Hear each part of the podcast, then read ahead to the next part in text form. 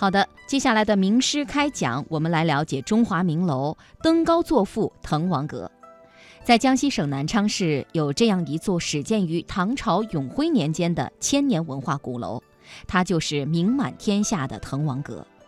其实，滕王阁之所以享有如此巨大的名声，很大程度要归功于一篇脍炙人口的散文名篇《滕王阁序》，它的作者便是初唐四杰之首的天才诗人王勃。那么，大诗人王勃是在怎样的机缘下登上滕王阁的？而《滕王阁序》究竟好在哪里？为何被称为千古名篇呢？下面的时间，让我们聆听广州大学曾大兴教授讲述登高作赋《滕王阁》。公元六百七十五年的重阳节这一天，有一位二十五岁的青年人登上南昌滕王阁，写下了一篇传颂千古的。《滕王阁序》成为古往今来重阳节登高作赋的一个典范。这个年轻人就是唐代著名诗人、初唐四杰之一的王勃。一千三百多年来，人们讲到南昌，就会讲到滕王阁；讲到滕王阁，就会讲到王勃的《滕王阁序》。那么，王勃是如何到南昌的？是如何登上滕王阁的？又是如何写出《滕王阁序》的呢？王勃是山西人，不是江西人。如果不是因为犯了死罪，连累了自己的父亲，他怎么会来南昌呢？又怎么会登上滕王阁呢？说到这个问题，还得讲一讲他的身世和遭遇。王勃字子安，绛州龙门人。绛州龙门呐，就是今天的山西河津。王勃出生于文化名门，他的祖父叫王通，是隋朝末年的著名学者，人称文中子。历史上啊，被称作子的是些什么人呢？大家知道，都是一些。德行高尚、学问渊博的人，像孔子、孟子、老子、庄子、荀子等等。而王勃的祖父王通被称为子，称为文中子，大家就可以想见他的德行有多高，他的学问有多好。王勃作为王通的嫡孙，我们由此也可以推断。王勃的遗传基因应该是很好的。事实上啊，王勃不仅遗传基因好，他的早期教育也很好。王勃出生的时候，他的祖父已经不在了，但是他的父亲王夫士也是一个很有才学的人。王勃啊，受到了很好的早期教育。正因为遗传基因很好。又受到了很好的早期教育啊，所以王勃就早熟嘛。六岁的时候就能写文章，九岁的时候就能研读当代大学者颜师古的《汉书注》。我们知道，《汉书》是班固写的。那么历来研究《汉书》的学者很多，但是在研究《汉书》的学者当中，最有名的。最权威的是颜师古，所以颜师古就有一部名著，叫《汉书注》。王勃呢，就研读这个颜师古的《汉书注》啊，就发现了其中的很多瑕疵，所以他就写了一本书，叫《指瑕》，就是指出《汉书注》所存在的瑕疵。你想想，一个九岁的少年。居然能够对一个当代大学者的学术著作提出批评意见，那用我们今天的话来讲，就是一个九岁的少年和一个当代的大学者叫板嘛，是吧？那就很厉害了。所以在当时啊，王勃啊就被称为神童。当朝宰相刘祥道去考察绛州龙门一带的风俗的时候，就发现了这个天才，发现了这个神童，于是就向朝廷推荐，推荐他参加优术科的考试。这个优术科啊，它是唐代的科举考试当中的一个门类，它的地位呢，相当于进士科，当然没有进士科的名气那么大。王勃呢，一举登第，考上了，考上了就授予了一个官职，叫曹散郎。这个曹散郎是一个什么官呢？从七品，相当于我们现在的中央国家机关的一个处级干部。那么这个时候，王勃多大的年纪呢？十六岁，十六岁，是吧？就做了一个处级干部。王勃十七岁的时候啊。被任命为沛王府的侍读，这个沛王啊，就是唐高宗的第六个儿子，也就是后来啊曾经做过一段时间的太子，也就是历史上很有名的那个张怀太子。这个张怀太子也是一个很有学问的人。那么王勃被这一个很有学问的这个沛王选为侍读。侍读啊，就是指导秦王读经书的人。他能够被这个沛王选为侍读，就说明他的学问得到了沛王的高度的认可。十七岁做沛王的侍读啊，那当然是一种荣誉了。但是王勃的坎坷经历也就从此开始。那个时候啊，这个王子中间呢。他流行一种游戏，什么游戏呢？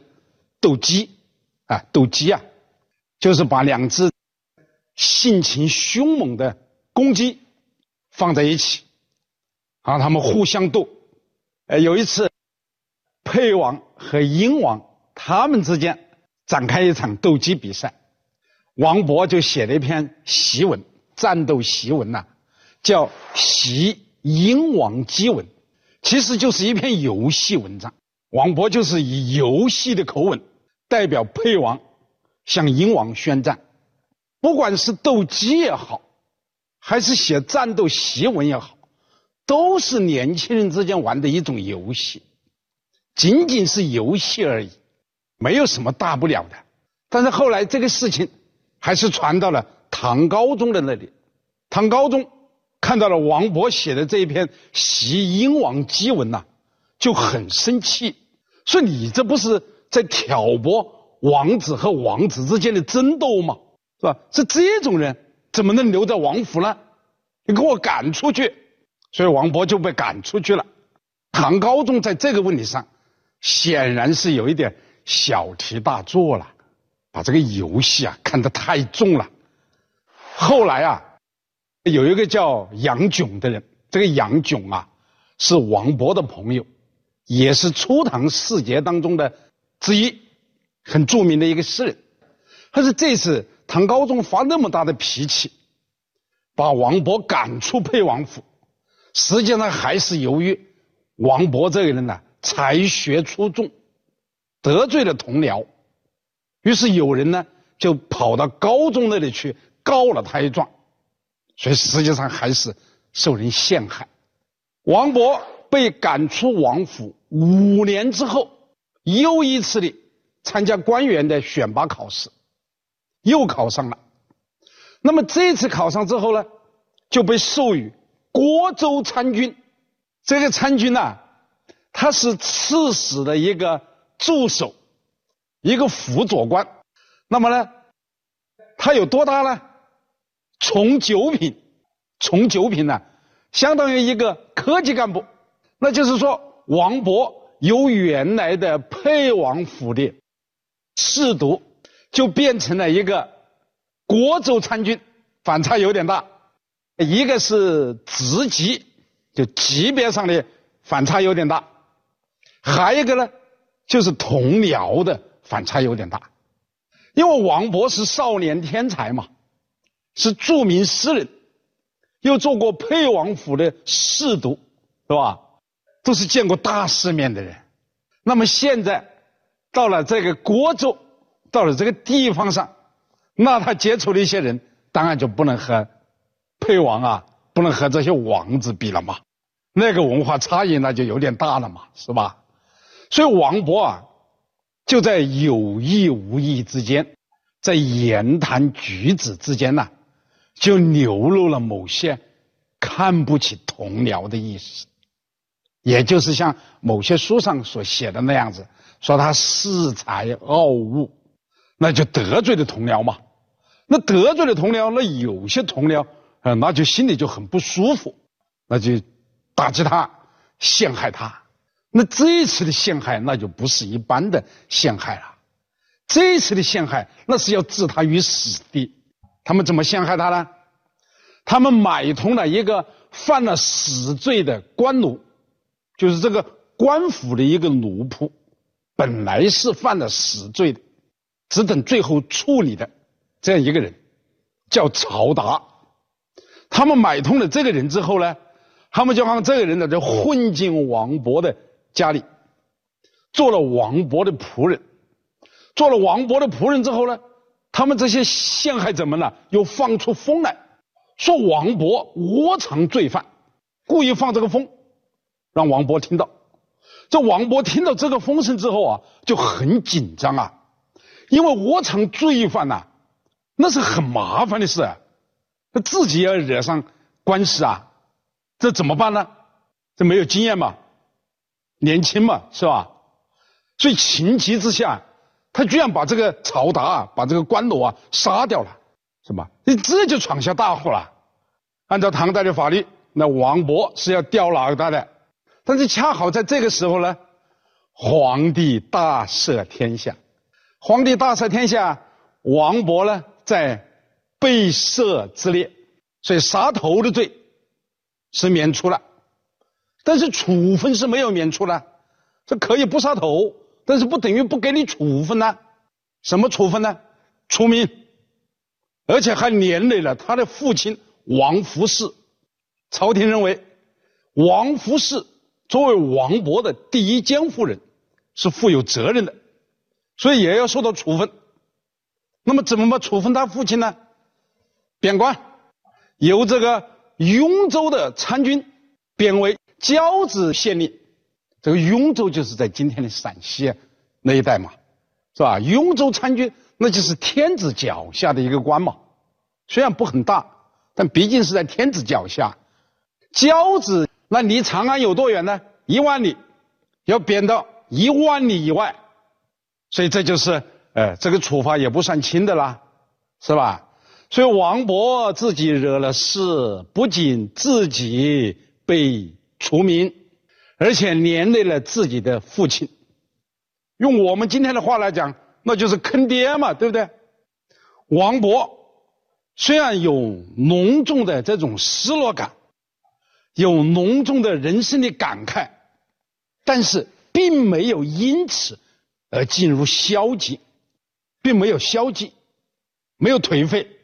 你看他后面呢有这样一段：老当益壮，宁以白首之心，穷且益坚，不坠青云之志。许多前辈虽然老了，尚且老当益壮。所谓老骥伏枥，志在千里。烈士暮年，壮心不已。那我王勃，我才二十五岁，还这样年轻，是吧？我怎么能够因为受到一些打击，我就消沉下去呢？我虽然处在穷途，但是并非没路嘛，并非没有路可走了。所以我要更加坚强，更加坚定。我不能放弃我年轻时候的理想。我不能坠落了青云之志，所以这样写，他就很阳光了嘛，很励志了嘛，是吧？这样写，既符合人们对一个受了挫折的年轻人的期待。年轻人受挫折，大家都能理解；年轻人犯了错误，大家都能原谅。关键是你的态度，你受了挫折之后，你能不能再一次振起？还有一点。就这样写，它符合那个时代的特征。我们知道王勃啊他是初唐人，这个初唐啊，它是一个积极向上的时代。正是因为积极向上，所以才有后来的盛唐嘛，才有后来的开元、天宝盛世嘛。所以王勃这样写，他是符合那个时代的时代特征的。王勃的这个作品呢，虽然有乡愁，虽然有迷茫，虽然有人生的感慨，但是总的来讲，它还是一篇积极向上的作品。应该说，这就是这个作品的主要的思想情感。纵观这个古往今来的这些登高作赋的作品呢，它有两大主题。第一个主题就是抒情言志，第二个主题呢就是思乡怀人。就这个抒情言志这个主题来讲，它又有两个层面，一个层面就是抒发那种。用世之志，还有一个层面就是表达那样一种怀古伤今之感。像王勃的这个作品《滕王阁序》，它的主要的基调就是属于这种表达用事之志；而这个杜甫的他的《滕王亭子》，他所表达的就是一种怀古伤今的情绪。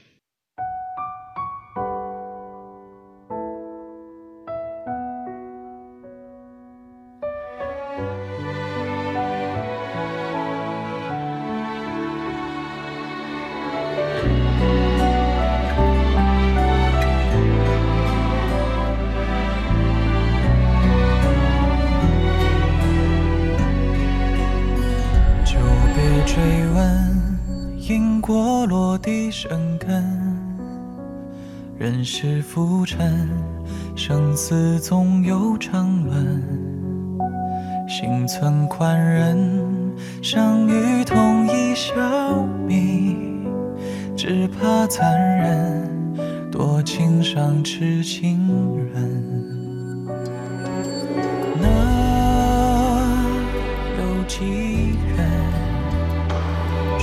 多纠缠，留初心几分，能有几人躲得过缘劫中被情困？何为永恒？何为数十凡尘？人间。